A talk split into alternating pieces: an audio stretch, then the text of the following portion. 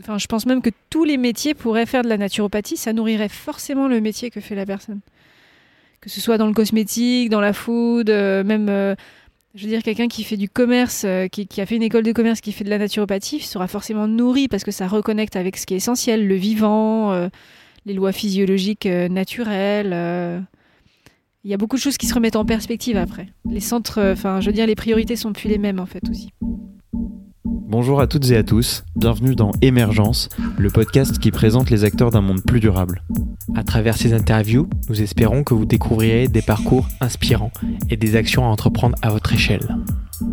L'intuition, c'est quelque chose euh, qu'on a beaucoup perdu ces dernières dé- décennies. Et je pense que c'est quelque chose qui va reprendre beaucoup de place finalement. Il n'y a pas forcément d'explication rationnelle à pourquoi on fait les choses. Pour ne manquer aucun épisode, abonnez-vous sur Apple Podcast, Spotify, Imago TV ou toute autre application. Bonne écoute Bonjour Jenny, bienvenue Bonjour. dans Émergence après ce confinement. Bonjour Baptiste. Pour commencer, est-ce que tu peux te présenter et revenir sur ton parcours de manière succincte? Oui, bien sûr. Alors moi, je m'appelle Jennifer et je suis la fondatrice de Tookies. Euh, j'ai eu plusieurs vies, parce qu'il y a plusieurs vies dans une vie. C'est aussi le propre de, de, ma, génération, j'ai l'impression. Euh, initialement, j'ai fait l'école boule et je suis graphiste. Et ensuite, j'ai évolué euh, un peu dans le graphisme et j'ai travaillé du coup pour Deezer et des startups un peu comme ça. Et après, je me suis reconvertie à la naissance de ma fille en pâtisserie parce que j'avais besoin de me reconnecter à la matière. Et j'ai beaucoup aimé la pâtisserie, mais il m'a manqué le sens en fait. Il m'a manqué euh, euh, une connexion avec le vivant. Il y avait, il y avait le faire, la connexion avec la matière, mais il, manquait l'aspect vertueux et le pourquoi et le sens. Voilà. Donc j'ai fait de la naturopathie pendant trois ans. Et ça a beaucoup nourri mon travail de pâtissière. Et comment tu expliques, là tu parles de, sens, cette reconnexion, euh, comment tu expliques ce manque euh, que tu avais C'est à la fois euh, quelque chose de positif et négatif, mais y enfin, c'est-à-dire qu'il y, avait cette notion que c'était pas exactement ça que je cherchais, que c'était pas exactement dans ça que je, je trouvais de la joie. J'avais l'impression que juste en faisant des gâteaux, je trouverais de la joie, mais après, quand j'ai touché beaucoup de matières raffinées, de farines raffinées, de- qu'il n'y avait pas forcément de produits bruts, je pensais que j'allais me reconnecter bah, aux saisons, à la cuisine, au goût, et en fait, il y avait beaucoup, voilà, l'aspect euh, production. Et je pense que le fait d'avoir un peu peut-être fantasmé cette profession, c'était à la fois euh, bah, positif parce que j'y suis allée, mais négatif parce que du coup j'ai été face à une réalité euh, de métier. Et que plutôt que de, d'en sortir, j'ai été chercher la naturopathie qui a nourri, qui a remis du sens, qui m'a reconnecté avec la nature, avec, euh, je pense, ce que devrait être finalement et la cuisine et la pâtisserie. Quelque chose de l'ordre du bon sens euh, dans l'approvisionnement des, matières premières, dans le fait dans le sourcing, dans le fait d'intégrer, voilà, de, s'inscrire soi-même dans un cercle vertueux, euh, dans la façon dont on cuisine, pâtisse et, voilà. Et la joie, je l'ai trouvée comme ça. De toute façon, on va revenir sur ces concepts-là. La naturopathie, on n'en a jamais un parlé peu ici. galvaudé. non mais c'est vrai. hein. On va, on va expliquer ce que c'est. Mais juste avant d'expliquer euh, ces éléments-là, est-ce que tu peux expliquer un petit peu ta transition entre bah, juste ces, ces différents euh, métiers, vies que Mm. tu as eu Alors, moi, je crois que le mot d'ordre de toute cette direction, c'est que déjà, il n'y avait pas de stratégie. J'ai pas fait d'école de commerce. j'ai pas eu un business plan. J'ai pas eu une vision. euh, Il n'y avait pas une vue dégagée sur où j'allais. Euh, c'était vraiment du pas à pas et c'était vraiment du ah bah tiens, je suis plus heureuse où je suis, je vais entamer une reconversion. La pâtisserie parce qu'il y avait l'aspect euh, créatif, euh, gustatif et technique qui était aussi proche de mon ancien métier de graphiste. Et donc ensuite j'y suis allée et après au fur et à mesure des petites réponses venaient. Mais tout s'est fait de manière très intuitive en fait. Et je pense que l'intuition c'est quelque chose euh, qu'on a beaucoup perdu ces dernières dé- décennies et je pense que c'est quelque chose qui va reprendre beaucoup de place finalement. Il n'y a pas forcément d'explication rationnelle à pourquoi on fait les choses. Euh, voilà. On peut passer pour des un peu des voilà des, espèces de euh, de doudingues ou de, de gens un petit peu frivoles ou dilettants. Mais je crois que non, en fait. Euh, on peut avoir euh, plusieurs centres d'in- d'intérêt et que tout ça nourrisse une pratique, quelle qu'elle soit. Et la naturopathie, on y reviendra, mais peut-être. Enfin, je pense même que tous les métiers pourraient faire de la naturopathie, ça nourrirait forcément le métier que fait la personne. Que ce soit dans le cosmétique, dans la food, euh, même, Je veux dire, quelqu'un qui fait du commerce, qui, a fait une école de commerce, qui fait de la naturopathie, sera forcément nourri parce que ça reconnecte avec ce qui est essentiel, le vivant, les lois physiologiques euh, naturelles. euh. Il y a beaucoup de choses qui se remettent en perspective après. Les centres, euh, enfin, je veux dire, les priorités sont plus les mêmes en fait aussi. Expliquons maintenant ce qu'est la naturopathie. La naturopathie, la naturopathie, en fait, c'est, c'est les naturopathes sont avant tout des éducateurs de santé. Donc, c'est-à-dire qu'en naturopathie, on apprend comment fonctionne. C'est des choses qu'on devrait apprendre à l'école, hein, à la maternelle. euh, on apprend comment fonctionne le corps. On fait beaucoup d'anatomie. Euh, on apprend à situer son foie. On apprend où se, et comment se passe la digestion.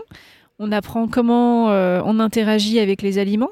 En fait, c'est des bases de bon sens de, vie de tous les jours. On apprend euh, que ce qu'on met dans sa bouche a une incidence sur sa santé. Donc, on fait de la prévention de santé, en fait. Et on ne soigne pas, on n'est pas dans une démarche allopathique, entre guillemets, on est malade, par quoi on soigne. On est dans une démarche d'éduquer les gens pour fabriquer de la santé, faire de la santé. Et ça passe par euh, une bonne hygiène de vie, une bonne alimentation, euh, une mise en place d'exercices physiques. euh, et il y a aussi une dimension très psycho et spirituelle aussi. Parce que la spiritualité est quelque chose qu'on rattache très souvent à la religion. Or, en fait, la spiritualité peut être aussi très liée à, la nature, justement. Et donc toi, si on reprend les éléments, tu as fait donc euh, 10 heures la pâtisserie. Voilà. Et dans la pâtisserie, tu trouvais ce manque... euh, Il, man- il manquait de sens. Oui. Ça manquait de sens. Ça manquait de. Je faisais les choses, mais il me... ça ne me nourrissait pas. Et du coup, j'ai pris. J'ai pris la décision de faire de la naturopathie sur mon temps libre à la base. J'ai jamais cru qu'il y aurait un parallèle entre les deux. Parce que c'est deux métiers qui sont très très antinomiques. Enfin, je ils sont très éloignés. Euh, dans la pâtisserie, on, on travaille avec du sucre, de la crème. euh, voilà, c'est des matières premières euh, qui font pas de la santé. Et la naturopathie, euh, on a plutôt tendance à évincer ces matières-là. Donc il n'y avait pas du tout une démarche de... euh, il n'y avait pas du tout une démarche de- d'en faire quelque chose. Je l'ai fait pour moi-même et je l'ai fait pour, euh, pour me nourrir là où je trouvais pas de nourriture ailleurs en fait. Sauf que finalement ça a nourri, ça m'a nourri, mais ça a nourri mon travail, ça a nourri ma pratique. Parce que la pâtisserie, c'est beaucoup de produits transformés en fait. C'est quasiment que ça. Ok. C'est quasiment que ça en fait. Aujourd'hui, la pâtisserie, comme on l'envisageait, euh, comme on, on l'envisage de boutique et tout ça, c'est, euh, c'est, euh, on est très, enfin, nos fournisseurs, c'est euh, des purées de fruits, des sucres blancs, des farines blanches. voilà, c'est initialement c'est ça. On n'est pas maqué avec un, avec un, un meunier euh, qui va nous fournir une farine euh, précise ou vertueuse. On n'a pas, euh, il y a très peu de, de pâtissiers qui, par exemple, ont des, maraîchers qui vont leur livrer des cagettes de légumes qu'ils auront fait pousser eux-mêmes ou ce genre de choses. Donc, il y avait tout un, un lien justement avec la nature qui me manquait. Parfois, dans des journées de travail, je, tra- je travaillais plus avec du plastique qu'avec de la matière brute, en fait. Donc, euh, donc la naturopathie m'a juste permis de, de retrouver euh, tout simplement euh, un sens personnel à, à tout ça. Et donc là, si je comprends bien, en fait, tu as, dû suivre une formation de pâtisserie et tu as déconstruit tout ce qu'on t'avait appris en Exactement, intégrant ouais, exactement. la formation. Tout à fait. Parce qu'en fait, la pâtisserie, comme la cuisine, hein, c'est très hiérarchisé, avec beaucoup de disciplines. Et c'est vrai que quand je posais des questions sur notamment l'usage des différentes farines, on me disait tout le temps, c'est comme ça, c'est pas autrement, c'est la tradition, ne cherchez pas. Donc en fait, c'est vrai que ça, on peut accepter ça, euh, et, pourquoi pas. Mais en fait, quand j'ai fait de la naturopathie, bah, j'ai compris que non, pas forcément. Il y avait une possibilité de travailler autrement. euh, euh, Il y avait aussi toujours la question, par exemple, dans mon métier du gluten, la question de quel sucre. Donc, par exemple, concrètement, la naturopathie m'a juste appris des choses très simples, comme par exemple euh, réintégrer des sucres complets, des farines complètes, des aliments, des ingrédients très peu transformés, et qu'en fait, on est beaucoup plus proche de ce qu'on appelle la pâtisserie de boulange, c'est-à-dire, euh, bah, on travaille avec de la farine, du sucre, certes, complet, des fruits de saison, et, ça suffit. Il n'y a pas besoin de il n'y a pas besoin d'utiliser du mal, voilà, du dextrose, du maltose, euh, de, de tirer du sucre pour que ce soit très joli. euh. C'est juste, voilà, ça m'a permis de sortir d'une dimension un peu esthétique, entre guillemets, et de remettre un peu de. le côté plus euh, nutrition aussi, quoi. Qu'est-ce qu'on met dans sa bouche aussi, quoi. Pas que un beau truc, euh, mais euh, il faut que ce soit gourmand, il faut que ce soit en lien avec les saisons. Et là, la formation que tu as suivie, tu m'avais dit en off que c'était trois ans de formation quand même, la Ouais, naturopathie. Ouais. Ça ressemble à quoi? Bah, en fait, c'est, c'est, c'est une- là, l'école que j'ai fait, c'est le Sénato. C'est une super école qui permet plusieurs, euh, plusieurs modules, c'est-à-dire qu'on peut le faire en accéléré, euh, donc à raison de trois jours par semaine. On peut le faire euh, en un peu moins accéléré sur deux ans, à raison de deux jours par semaine, ou on peut le faire aussi, justement, quand on a un- une activité, un travail sur le week-end, c'est-à-dire un week-end toutes les deux semaines. Donc, euh, samedi, dimanche, et on retourne vraiment sur les bancs de l'école. Et euh, on fait beaucoup, comme je te disais, euh, d'anat physio. Mais ce que j'ai vraiment aimé avec cette école, c'est qu'il y avait une dimension. euh, euh, on peut le faire si on a un métier à côté. On peut arrêter son métier et s'y consacrer à fond et le faire en accéléré. Et donc, en fait, forcément, ça, ça vient. Dans ma promo, il y avait beaucoup de gens qui avaient des métiers à côté, mais il y avait aussi des gens qui étaient vraiment en reconversion totale, c'est-à-dire euh, crise existentielle, crise personnelle. euh, euh, ce monde, j'en veux plus. Cette façon de travailler, j'en veux plus. euh, beaucoup de gens qui avaient fait des burn-out aussi et, et qui cherchaient. euh, Mais ce qui nous liait tous, je pense, c'était ce- ce- cette quête de, de sens, en fait. Qui est le problème de notre génération, j'ai l'impression. Exactement, ouais, j'ai l'impression. Qui, du coup, plusieurs vies. Et surtout une, envie profonde de plus fonctionner comme on nous a dit que c'était comme ça qu'il fallait faire, alors que ça sonne pas juste quelque part. Ouais, je vois. Mais je pense, euh, je suppose que à ton école, ils t'ont pas appris, euh, euh, donc euh, avec la naturopa- naturopathie, de faire en fait ce que tu appelles la naturopâtisserie. Non, pas du tout. C'est moi qui ai pioché. donc c'est toi qui as pioché Ouais. dans tes cours de naturopathie, qui est en fait basé sur quelque chose qui a du sens euh, autour de la nature, si je comprends bien. C'est ça pousse Bah, comme ça. Par exemple, euh, c'est vrai qu'il y a toute une dimension nutritionnelle qui était Mm. vraiment intéressante. Donc, euh, quels sont les super aliments euh, qu'on va pouvoir intégrer dans l'alimentation de tous les jours?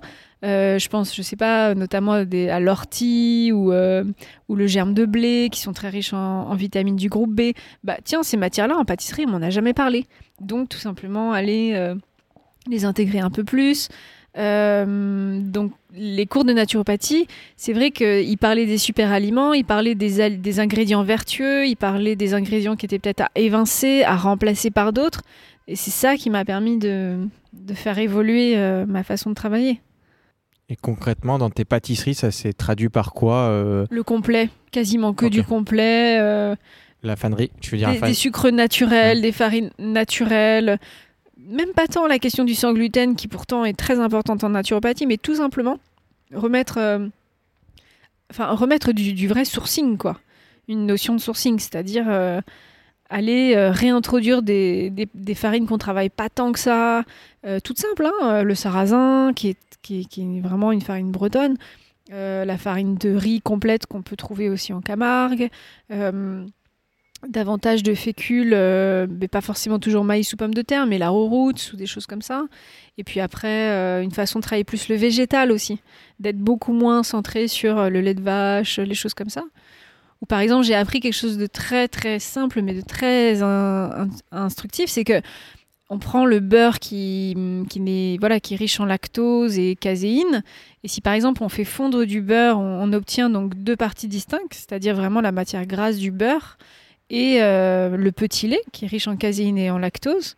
Et on, se débarrasse du petit lait et on a euh, vraiment toutes les vertus nutritives et euh, intéressantes du beurre. Et on se débarrasse de ce qui est indigeste, c'est-à-dire vraiment le lactose et la caséine. Et c'est du ghee. Et ça, la médecine ayurvédique l'utilise depuis toujours, sans l'expliquer scientifiquement en fait. C'est quoi la médecine euh, Ayurvédique, c'est euh, bah, justement c'est un référentiel indien. C'est une façon de s'alimenter indienne selon des euh, selon des différents voilà il y a les vata euh, et selon différents profils en fait. Donc en fait ce qui est génial c'est qu'en naturopathie donc tu as l'ayurveda par exemple mais tu as plein de référentiels différents. À à peu près tous recoupent quand on y réfléchit. hein. Il est toujours question d'intégrer beaucoup de végétal, euh, de mettre beaucoup moins de protéines animales, euh, beaucoup moins de sucre justement. Et, euh, et même si chacun a sa couleur, je pense par exemple notamment au régime d'Okinawa ou ce genre de choses aussi. Et en fait, on, trouve des référentiels à la fois très différents, mais qui intuitivement avaient compris des choses qu'on explique scientifiquement aujourd'hui en fait. Ça s'appelle du bon sens. Donc par exemple, ce fameux euh, ghee, le, beurre clarifié, qu'on utilise beaucoup dans l'Ayurveda, c'est euh, bah, c'est un- une matière grasse qui est, qui est digeste, qui reste animale mais qui est digeste. Donc euh, bah, pour moi, intégrer le beurre, c'est intégrer plus de, de ghee que du beurre euh, Ah oui, le Guy euh, G H E E. G-H-E-E, ouais. Ok. ouais. Je comprenais, Ouais. je comprenais rien en fait. Qu'est-ce qu'il raconte? Ouais. non, je pensais le Guy, la plante. Non, j'étais ok. Non, mais c'est intéressant de. Donc en fait, t'as as pris ta pâtisserie. T'as Pour pris... la rendre plus digeste. Voilà, t'as pris chaque ingrédient et tu t'es dit bon, la farine, qu'est-ce qui est le meilleur Euh, Qu'est-ce qui est mieux pour le beurre Et t'as. T'as- Oui, ou, ou par exemple, il y a une chose, une des premières choses qu'on modifie dans, dans, par exemple, quand quelqu'un nous raconte ce qu'il mange, une des premières choses qu'on va, qu'on va revoir, c'est euh, les matières grasses. Il y a très peu de gens qui savent vraiment bien utiliser les matières grasses pour faire de la santé. Or, notre cerveau est constitué euh, à majorité de lipides et on a, euh, vraiment, euh, on a vraiment besoin des bons gras. Donc, il y a eu toute une, une période dans les années 90, on parlait beaucoup de régime, on était beaucoup dans l'éviction. Aujourd'hui, par exemple, ce qui compte beaucoup en naturopathie, c'est que les gens vont euh, cuisiner avec une huile euh, qui va pas, euh, enfin qui va tenir la chaleur. Donc, par exemple, l'huile d'olive, l'huile de coco. Et pour l'assaisonnement, on va intégrer des huiles beaucoup plus riches en oméga 3, comme l'huile de colza, l'huile de cameline, l'huile de, hum, il y a aussi l'huile de noix, mais toutes ces huiles sont plus fragiles. Mais donc, on va parfois juste modifier ça et ça va faire beaucoup. L'apport d'oméga 3 va soutenir le système nerveux, ce genre de choses. Donc, c'est des petites choses comme ça qui m'ont permis d'intégrer des huiles que par exemple je trouvais pas moi dans ma pratique et dans mon métier. Donc, qu'est-ce qui un bon gras et un mauvais gras alors? Bah il y a les gras euh, qui vont entre guillemets vont boucher tes artères et puis il y a les gras qui vont nourrir ton cerveau ou qui vont euh, permettre euh, les échanges euh, cellulaires, tu vois, entre justement le cerveau, les neurotransmetteurs et tout ça. Et c'est vrai qu'on se rend compte que dans l'alimentation souvent bah il va pas y avoir assez d'oméga 3. Ok. Voilà, il y a les oméga 3, les oméga 6, les oméga 9. euh, et donc, en fonction de ça, on va, on va se rendre compte que, oui, qu'il y a des gens qui ont des vraies carences euh, lipidiques, euh, voilà, les bons gras, mais qui, par exemple, vont mettre beaucoup de, gras trans, le beurre euh, à foison, mais très peu de, bons lipides. Donc, ça, on revoit ça, on corrige, et tout de suite, il y a des résultats intéressants. Et tu les trouves où? C'est dans quelles huiles que tu trouves ces bons gras? Dans les oméga 3, vraiment. euh, mais c'est des huiles qui sont peu stables, qui sont fragiles, qui tiennent pas la lumière, qui s'oxydent très vite. Donc on les garde au frigo. Donc on les trouve beaucoup en magasin bio.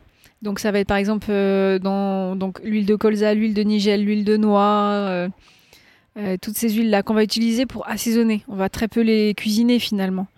Mais euh, c'est en fait c'est dans les petits poissons aussi, les, les sardines, euh, les maquereaux, euh, les choses comme ça. Et pour continuer un peu sur cette voie, tout à l'heure, tu as parlé beaucoup de sans gluten. Ouais. Euh, Est-ce que tu peux nous expliquer euh, un peu plus en profondeur qu'est-ce que le gluten et pourquoi toi, euh, Mm. je sais, j'ai suivi un de tes webinaires, tu avais fait une recette sans gluten pour ceux qui sont intolérants. Est-ce que tu Mm. peux nous expliquer un peu ce sujet? Bah, en fait, le gluten, donc, comme le, son nom l'indique, c'est ça, ça fonctionne comme une glu. Là, pendant le confinement, il y a beaucoup de gens qui sont mis à faire du pain, mais je trouve ça génial parce qu'en fait, Avec si- Céline avec Céline, Céline Maguet, voilà, qui est la papesse du pain maison au levain. Et donc c'est vrai que, en fait, quand on fait du pain, on se rend compte que cette matière complètement élastique qui nous pourrit, euh, par exemple, euh, les canalisations. Il faut se dire que si ça bouche autant les canalisations euh, et si ça colle partout comme ça, c'est que ça fait la même chose dans nos intestins. Gluten, c'est de la glu.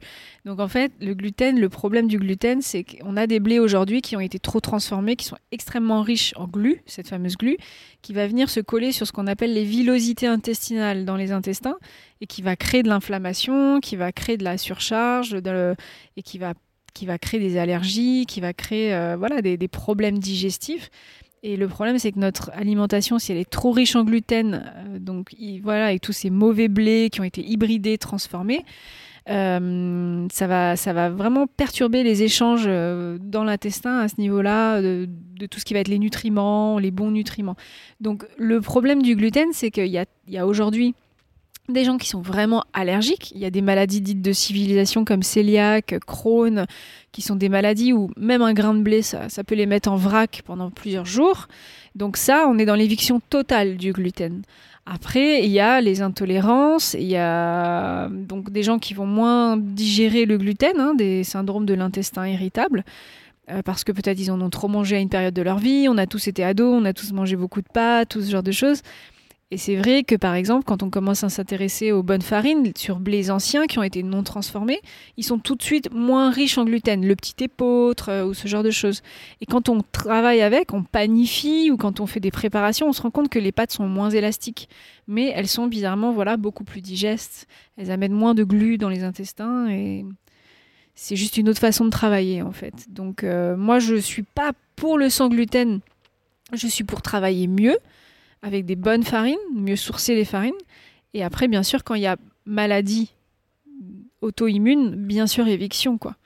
Et il y a des boulangeries qui font des... Enfin, il y a Chambellan qui fait un travail sur le pain qui est chouette. euh, et il y en a d'autres aussi, mais... euh, Après, ce que j'invite les gens à faire, c'est euh, peut-être une fois dans leur vie, comme toi, tu as fait un jeûne, de tester peut-être deux semaines, trois semaines, une période comme ça, où ils- ils évincent le gluten et, et surtout juste de voir ce que ça fait. En fait, il n'y a rien à perdre. Il y a juste une expérience à faire et, euh, et ils verront que, que ça se passe différemment. Moins de fatigue. euh. Moins de fatigue, digestion différente, des selles différentes, euh, voilà. Non mais franchement, c'est hyper important de le dire, c'est qu'en fait, euh, faut tester. Ouais, non, faut tester. Et là, tu donnerais quoi justement comme conseil euh, Faut arrêter les pâtes, le pain. Non, le pain, c'est pareil, c'est il faut bien le choisir. En fait, euh, on, va, on va souvent aller vers de l'éviction naturopathie du gluten parce qu'on veut que les gens se rendent compte, en fait, vraiment de quel impact ça a sur leur vitalité, hein, vraiment sur leur, leur, euh, leur vitalité et leur énergie. Mais assez rapidement, euh, c'est sur des gens qui sont pas allergiques, on peut le réintroduire. On va leur demander aux gens de faire euh, plutôt un choix, c'est-à-dire que ce soit pas dans les automatismes. C'est pas le pain tous les matins. Ça va être je, le choisis, je suis dans un moment de plaisir, un moment de gourmandise. Mais par contre, je- mon pain, je le choisis bien. Donc ça veut dire qu'il est donc sur farines anciennes, bio, au levain naturel, euh, fait par un boulanger. Et ça, euh, vraiment, le confinement, moi j'ai vu des, tellement de gens faire du pain au levain. Je pense que ça a beaucoup, euh, entre guillemets, initié les gens. Donc maintenant, les gens savent ce que c'est le levain, quelle est la différence avec une le levure boulangère. Bah, le levain, du coup, c'est un, un mélange euh, qui va permettre la fermentation, mais qui est issu de. C'est juste un mélange de farine et d'eau qui va créer des bactéries, justement, euh, issues d'une fermentation qui va permettre à la pâte de lever. Très naturel. C'est sûr que ça demande beaucoup plus de temps. euh, qu'une levure boulangère, euh, voilà, qui c'est toujours le problème de notre civilisation, ça a toujours été le gain de temps en fait. Sauf que le levain, c'est très intéressant en naturopathie parce que on l'explique comme tel, c'est-à-dire que ça crée une fermentation acide qui va permettre de digérer l'acide phytique des céréales, le temps qu'on va permettre au pain de panifier. Donc, euh, il va y avoir aussi toute une digestion, prédigestion du gluten, de l'acide phytique. Donc, le pain va être tout de suite beaucoup plus digeste. Et pour peu qu'on ait travaillé une farine euh, qui soit déjà pauvre en gluten, on va avoir des pains justement euh, avec des résidus de gluten très très pauvres après digestion. Donc voilà, il y a Pan et Vivo là qui est dans le 20e qui vient d'ouvrir une boulangerie, une boulangerie sur ce thème-là et il l'explique très bien. Et... et donc quand on comprend tout ça, on a moins besoin d'évincer en fait. Donc on choisit son pain. Après les pâtes, euh, on peut se faire plaisir de temps en temps, mais si on les met tous les jours, c'est un problème. Donc voilà. Je viens de parler du levain et de la naturopathie. En fait, ça rejoint vraiment cette idée de. En fait, le levain, c'est une fermentation naturelle. Oui, en fait, l'idée, c'est de se réapproprier des processus naturels. Euh, quand on commence à refaire son pain, son levain, son vinaigre, euh, quand on commence à comprendre ces processus-là, on se réapproprie sa façon de se nourrir.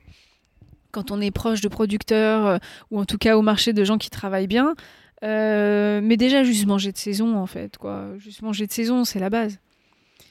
Et, voilà. Aussi, tu fais aussi des pâtisseries salées.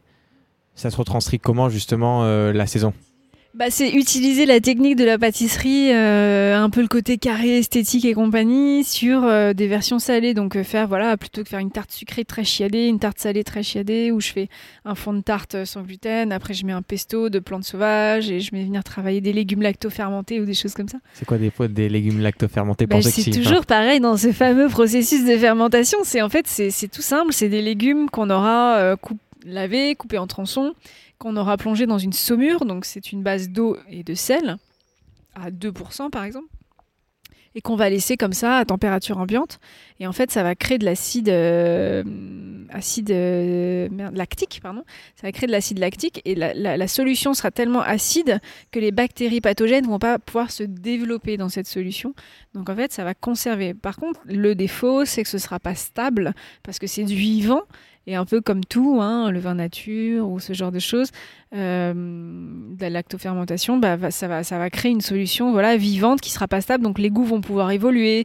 On va avoir par exemple, je sais pas, des asperges lactofermentées qui vont être sublimes une semaine après avoir lancé le processus. Et trois semaines plus tard, euh, ça va être, euh, je sais pas, euh, ça va partir en cacahuètes. Enfin, ce sera toujours bon à manger, mais les goûts sont très, vont vraiment varier, quoi. Mm. Le vivant, ça, ça se marque pas dans la pierre, c'est pas stable, quoi. Donc c'est ça l'intérêt aussi. Et qu'est-ce qu'il y a de bon dans la lactofermentation J'ai pas encore Énormément de probiotiques, énormément de probiotiques qui notamment vont nourrir la flore intestinale, en fait. Euh, euh, dans la flore intestinale, on a vraiment ce qu'on appelle la flore endogène, qui est vraiment, on est avec cette flore, qu'elle soit en bonne santé ou pas. Et après, il y a tout l'apport de probiotiques qu'on va pouvoir euh, ingérer à travers l'alimentation, qui va euh, fabriquer de la santé toujours. Maintenant, si on a une, fl- une flore euh, intestinale qui n'est pas au top euh, dès la naissance, ce qui est par exemple mon cas, tu peux passer ta vie à manger des bien ou des légumes lactofermentés, ta flore de base est déjà défaillante, donc après tu feras attention. J'avais un prof en naturopathie qui disait un truc super, il disait il y a des gens qui, qui naissent avec un capital santé de 50, euh, 50 000 euros par exemple, et qui le dilapident tout au long de leur vie, et tu as des gens qui naissent avec un capital santé de 50 centimes, mais qui vont le préserver toute leur vie en fait. Et la naturopathie, je crois que c'est surtout une, une opportunité de se connaître soi, en fait. C'est-à-dire euh, d'être à l'écoute de son corps, de comment ça fonctionne, et du coup de, de savoir ce qui est bon ou pas pour soi. Parce que parfois, on va pouvoir, euh, sur le papier, avoir des choses qui sont très vertueuses pour tout le monde. Et par exemple, euh, là-dedans, même dans la lactofermentation, il y a des gens qui le digèrent pas bien. Ou... En fait, les gens doivent vraiment se réapproprier euh, ce qui, voilà, les sensations. quand ils digèrent, que ça se passe bien, que ça se passe pas bien, et tout ça. Faire du jeûne aussi. Le jeûne, ouais, très intéressant. Mais je vais faire un podcast sur le jeûne. Tu devrais faire un podcast sur le jeûne. Tu, tu, tu devrais interviewer quelqu'un qui, voilà, qui, qui vraiment est spécialiste. Et... Ah, parce que ça rejoint tout ça en fait.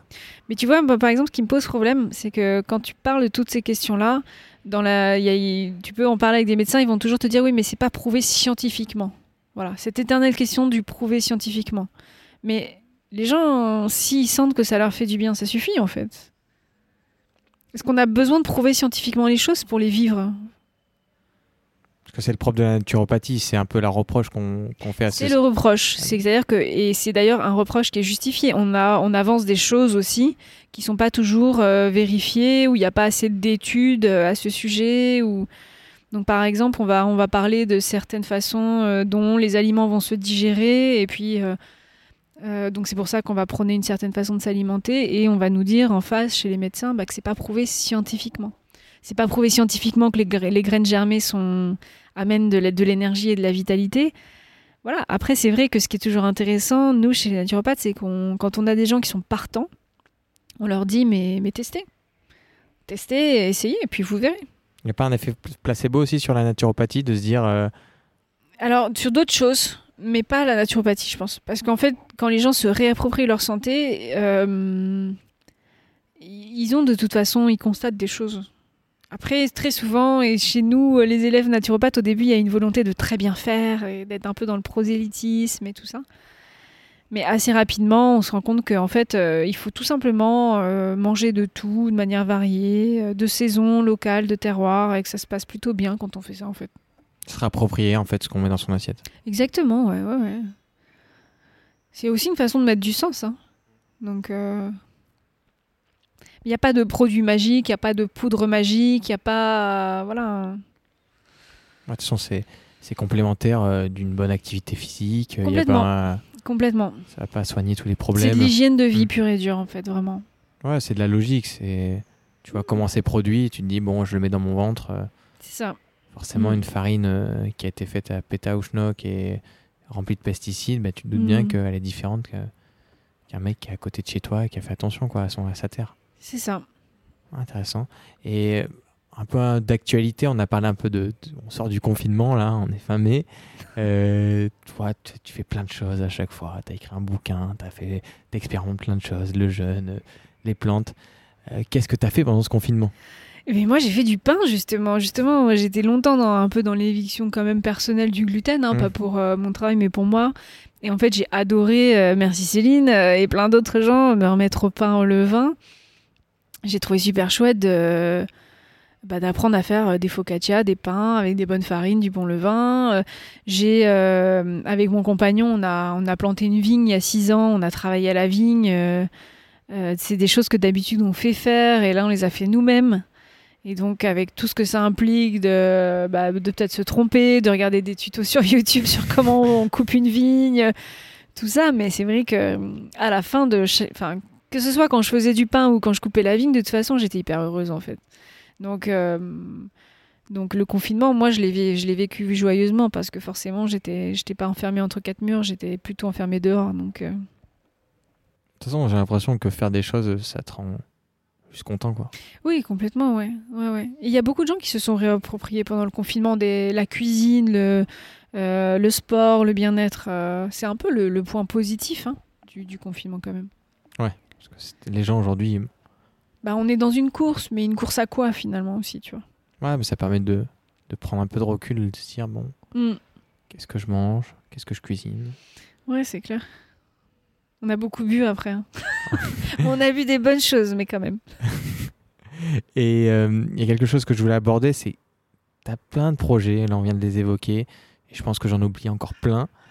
Et t'es es maman aussi, t'es la première que je reçois ici, donc euh, euh, comment on, crée euh, une entreprise En plus, là on est dans ton atelier ou que tu as rénové, que tu as fait tous ces projets-là, comment on gère un quotidien surchargé avec une vie de famille aussi?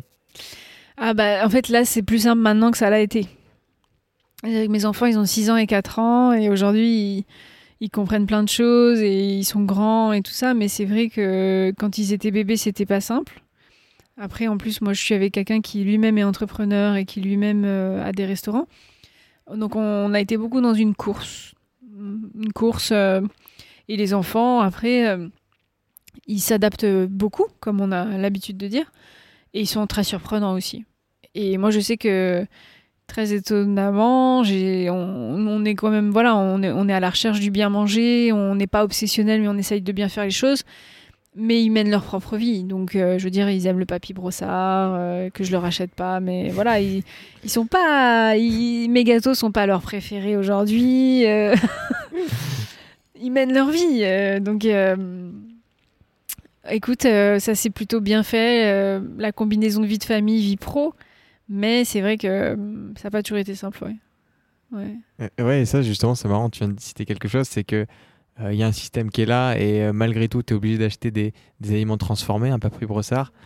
Euh, et toi, tu sais qu'au fond, bah, justement, on vient d'expliquer que ça respecte pas les principes de Ouais, moi naturopathie. j'ai moi j'ai lâché complet moi parce que en fait mes enfants je voulais pas les faire je voulais pas qu'il euh, je voulais pas que ce soit un enjeu ou leur créer des névroses ils ont besoin euh, c'est pas parce que moi et c'est souvent j'avais une prof aussi en naturo qui nous disait ça elle était super elle nous disait que voilà chacun est où il est sur son chemin et il faut pas faire du prosélytisme euh, surtout pas et d'ailleurs j'ai compris très vite déjà pour moi-même que c'est pas comme ça qu'on change les mentalités je me dis qu'à force de mettre des, des, euh, voilà, des fraises trop bonnes sur la table à côté du papy brossard, à un moment donné, elle va comprendre, quoi.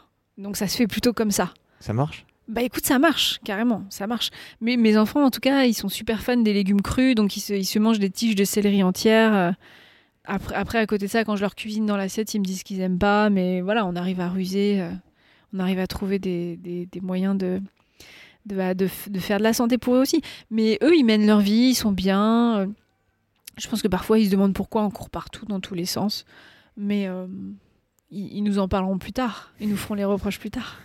Et comment, je sais rien, j'ai pas d'enfant, mais comment on fait aimer les, légumes aux enfants? Parce que je sais que j'aimais pas les épinards Bah, de, mo- moi, le, système que j'ai trouvé, c'est qu'en fait, je sais pas pourquoi ils les mangent pas cuits, mais par contre, euh, quand ils sont dans le bain, je vais leur tailler des, euh, je sais pas, des tailles, des, espèces de tronçons de concombre ou de courgettes ou de carottes. Je vais mettre ça dans une assiette, l'air de rien, à côté.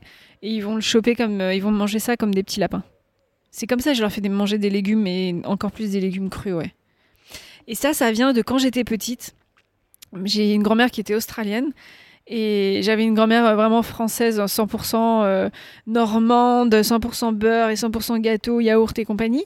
Et une qui était beaucoup plus, euh, bah, qui était déjà naturopathe aussi et qui euh, est très proche des plantes et qui, quand je lui disais que j'avais faim, me sortait des sticks de céleri avec un petit peu de beurre de cacahuète. Donc en fait, c'est vrai que bah, je reproduis ça et, je- et ça marche pas trop mal. Justement, ta grand-mère, on n'a pas trop parlé dans, dans ce podcast et c'est un peu une de ses sources d'inspiration, si j'ai cru comprendre. Oui, vachement, ouais. Ouais, c'est vrai parce qu'en fait, elle a, hum, elle a, elle a construit euh, sa vie et son business autour de la santé. Elle l'a fait euh, en étant cohérente avec elle-même, c'est-à-dire qu'elle a fini sa vie euh, donc dans une maison qu'elle avait achetée à, à plus de 100 km de Sydney, donc complètement en pleine nature. Euh, elle était quasiment en autosuffisance. Elle vivait avec rien. Elle était très heureuse. Et pourtant, elle avait très bien réussi sa vie, professionnelle, mais elle est allée vers la sobriété. Avant même euh, d'entendre parler de tout ça, elle l'avait appliqué euh, et, et elle trouvait de la joie dans son jardin énormément. Donc, ce que je dis souvent, et c'est vrai, c'est que plus jeune, j'y étais pas sensible, mais aujourd'hui, je me rends compte à quel point ça a planté des graines, en fait. Souvent, les parents, les grands-parents qu'on a vus jardiner, on, on les a, on les a regardés un peu de haut, et puis en fait, on se rend compte que ça a mis, enfin voilà, ça a mis, ça a planté des graines vraiment, quoi. Et, et comment tu arrives, justement, tu as, parlé d'un point intéressant, comment tu arrives à harmoniser euh, business et sobriété euh, et- Bah, par exemple, moi j'ai accepté que ma, ma boîte serait jamais une multinationale, que j'ai pas de volonté de la faire grandir. Euh, moi, moi, mon vrai souhait, c'est de pouvoir vivre de mon travail. Euh, j'ai pas besoin qu'elle ait une croissance. Euh, voilà, ça fait cinq ans que je fais ce que je fais. C'est la première année où vraiment je le dis et j'ai pas honte de le dire, où je vais pouvoir vraiment me payer. Euh, j'ai fait de la trésor, j'ai fait ce lieu là où on est. Je suis très contente comme ça. Et si j'arrive à continuer à, à travailler euh, en- avec ce- ce- cette notion de sens, que j'arrive à, à être rentable, euh, que j'arrive à me payer, que j'arrive à bien traiter euh, les gens avec qui je travaille, c'est-à-dire euh, bah, mes fournisseurs, les gens qui viennent travailler avec moi ponctuellement, moi ça me suffit en fait. J'ai pas besoin que ce ça devienne autre chose que ça. J'ai pas besoin d'être dans un développement, voilà. Donc, c'est quoi le futur de tes projets? Bah, de continuer comme ça. Ouais. j'ai pas de stratégie, j'en ai jamais eu. non, non, j'ai jamais eu de stratégie, j'ai aucune idée. Ça se trouve, ça peut s'arrêter demain, je sais pas. Je sais pas du tout. Mais juste de, de continuer à trouver de la joie, parce que si c'est pas ça, il n'y a, pas de logique en fait à continuer. Donc voilà. Dans ce podcast, on donne toujours des conseils euh, à nos éditeurs. Euh, quels conseils donnerais-tu pour euh, bah, s'intéresser à la naturopathie, je pense? À s'intéresser à la naturopathie? Ouais, ça, à s'introduire au sujet. euh.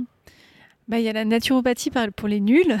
Non, j'ai- non, mais euh, la naturopathie pour les nuls, c'est, j'en rigole, mais en fait, c'est pas complètement faux. Il existe? Ça existe Ah. complètement, ouais. Après, c'est vrai que le directeur de mon école, Daniel Kiefer, a écrit des super livres sur la naturopathie. hein. Il a fait un énorme travail depuis plusieurs, depuis plusieurs décennies, hein, vraiment. Notamment sur. euh, Il y a aussi Chris- euh, Christian Brun, qui a écrit des très bons livres sur, bah, par exemple, comment on chouchoute son foie. Euh, mais en fait, ça, remet surtout du bon sens, hein, comme je disais. Donc, euh, ça peut être une bonne façon de commencer.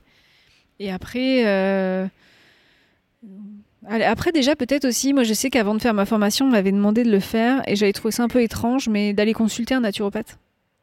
D'aller voir ce que ça, comment ça se passe. C'est jamais. c'est en fait, on fait souvent un bilan, ça se passe donc au cabinet du naturopathe, ça dure entre une heure, voire une heure et demie. Et on fait donc euh, un bilan et une anamnèse. Il y a toute une phase un peu où on ausculte la personne selon des critères, des référentiels qu'on a en naturopathie. Et après, on interroge beaucoup la personne sur sa vie, sur sa façon de s'alimenter. Est-ce qu'elle est heureuse? Est-ce qu'elle est heureuse dans sa situation de vie? Et en fonction de ça, on voit où ça pêche et on, oriente la personne. Ou sur un rééquilibrage alimentaire, ou sur un, un travail psycho, ou sur un travail euh, spirituel aussi, parfois, il y a besoin. Et euh, donc, peut-être, première façon de s'intéresser à la naturopathie, d'aller consulter un naturopathe. C'est un bon premier point. Euh, les deux petites dernières questions. Euh, quel livre conseillerais-tu à nos auditeurs? Tu peux en me dire plusieurs. hein. Par Et la rapport à la naturopathie ou Non, en par rapport à ce que tu veux. Et la deuxième, j'en profite. Qui aimerais-tu écouter dans ce podcast? Eh ben, du, du coup, j'ai la personne que j'aimerais conseiller en lecture et que j'aimerais euh, écouter dans ce podcast. Alors, il y a Gilles Cousin, euh, quelqu'un que j'aime beaucoup, qui a écrit donc le manuel du bon sens cuisinier. Donc, c'est pas du tout à la base un livre de naturopathie, mais c'est un, manuel, effectivement, comme le dit le, titre, euh, pour cuisiner de façon vertueuse et avec beaucoup de bon sens, en intégrant beaucoup la notion de zéro déchet, de terroir, de saison. Euh, donc, et elle a une dimension très pédagogique, donc j'aime beaucoup son livre et j'aimerais bien l'entendre dans ce podcast.